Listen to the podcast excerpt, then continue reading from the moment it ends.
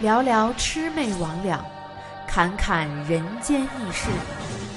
大家好，欢迎来到《聊斋志异》，我是你们的主播苏婉英。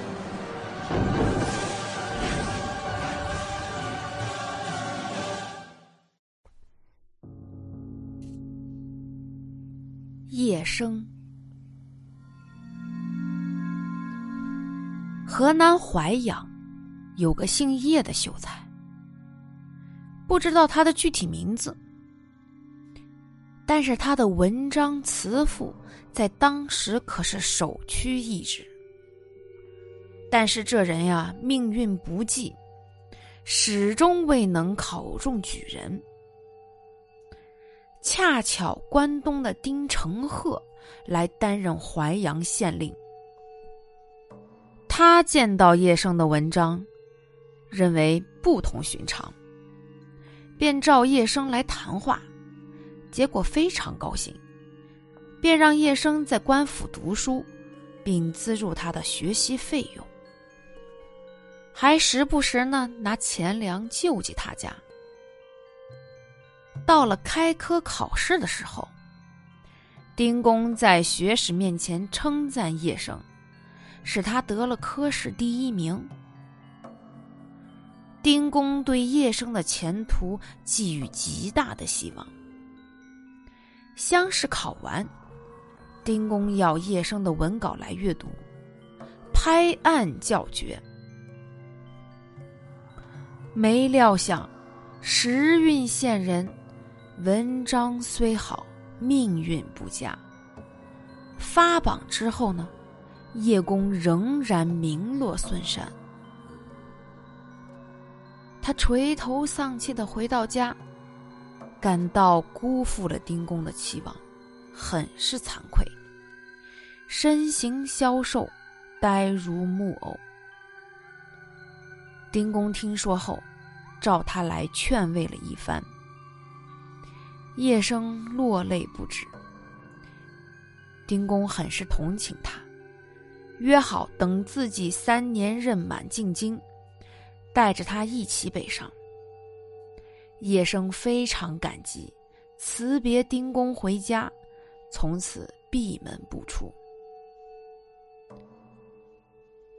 没过多久，叶生病倒在床上，丁公经常送东西慰问他，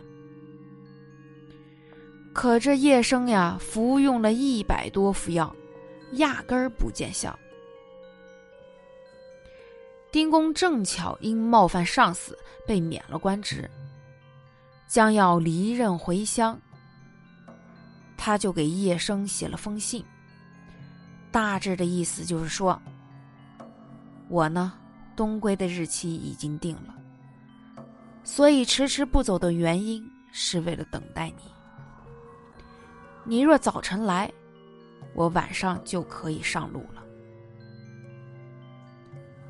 信被送到了病床上，叶生看着信，哭得非常伤心。他就让送信人捎话给丁公说：“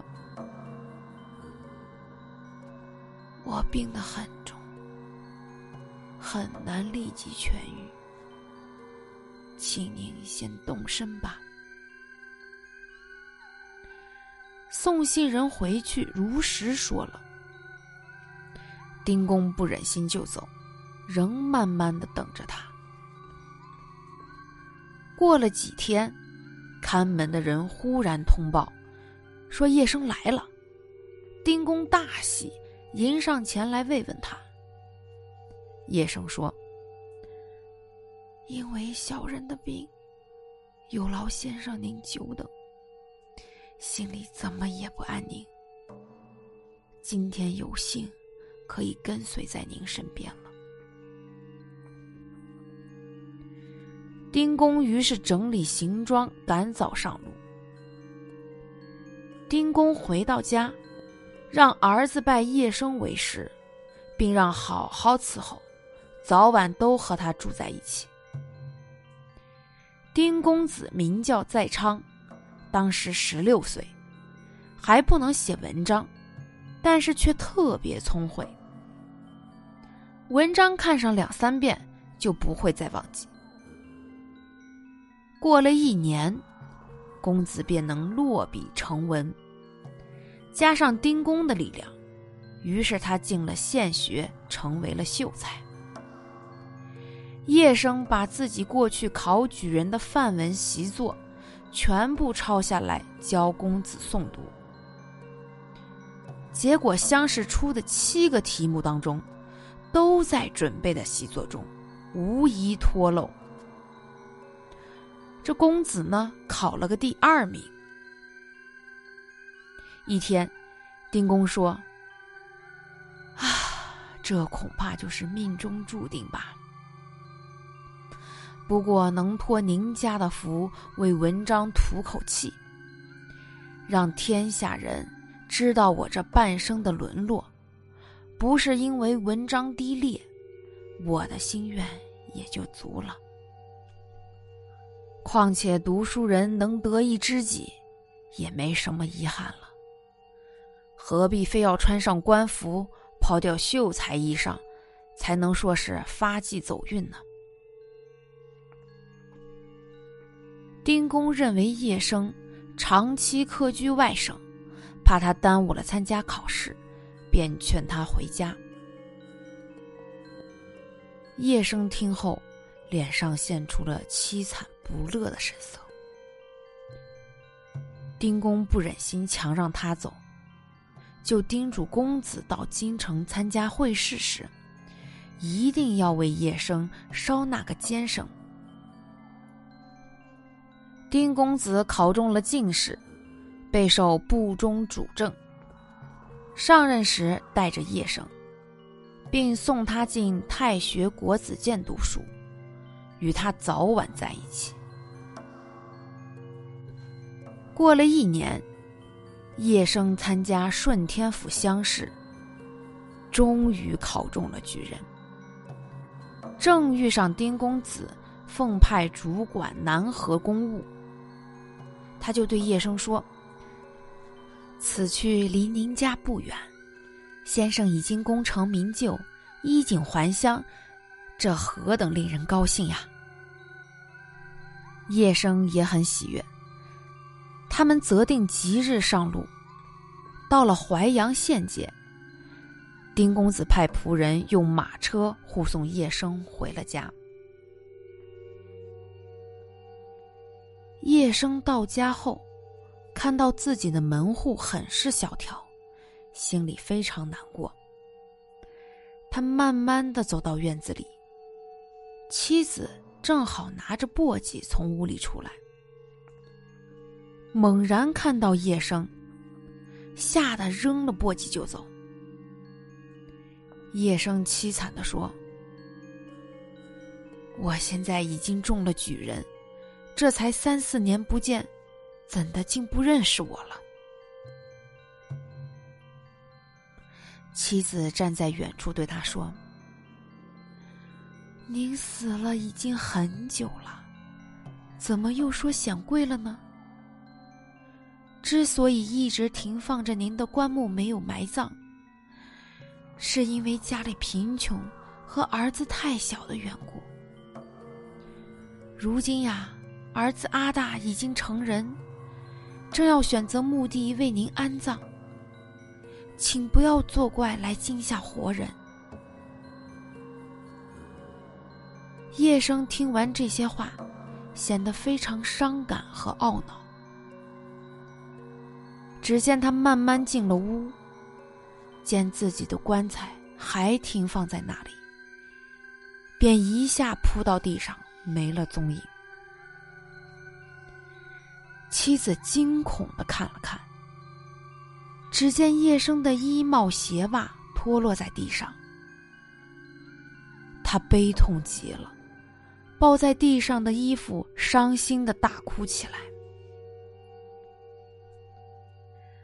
儿子从学堂中回来，看见门前拴着马车。